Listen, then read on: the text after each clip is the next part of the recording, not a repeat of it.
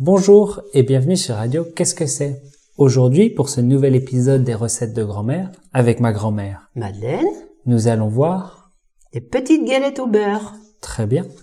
Dans cette recette, on peut faire 100 galettes.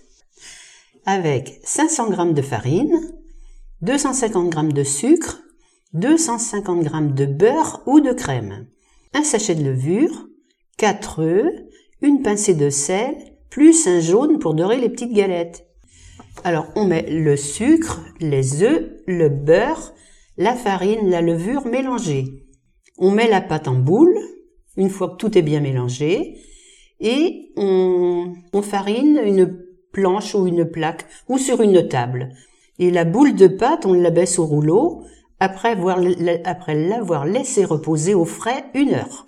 On roule assez fin, c'est-à-dire euh, même pas un demi centimètre d'épaisseur. On découpe avec un verre ou selon la grandeur des galettes que l'on désire. Ensuite, on les dore au jaune d'œuf, mélangé à du lait, avec un pinceau, et on cuit au four 12 minutes à 190. Et c'est une vieille recette ou une nouvelle recette? C'est une vieille recette, et si on met ces petites galettes dans une boîte en fer, on peut les conserver 10-12 jours, voire 15 jours. Très bien. Eh bien, profitez bien des galettes, et on se dit au revoir. Au revoir. À bientôt. À bientôt.